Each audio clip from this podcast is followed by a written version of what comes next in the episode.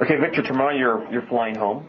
Yes, that's correct. Okay, um, so are are you afraid of flying? No, flying's fine. Really? Uh, back home for your job, do you fly? No, I drive to uh, work and to different assignments. Okay, you never have to like fly to go to conventions or other cities or stuff like that. Uh, once or twice each year, I do fly to go to conventions connected with my work. Okay. Um, now tomorrow you have a really long flight. That's correct. It's probably what, about 15 hours. Uh, from Narita to Washington D.C. is 12 hours in the air. Wow. So how do you pass the time on the plane? On the plane, I like to sleep as much as possible. Okay.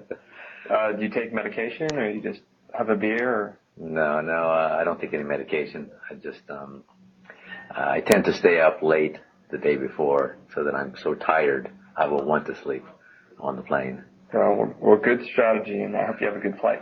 Thank you very much.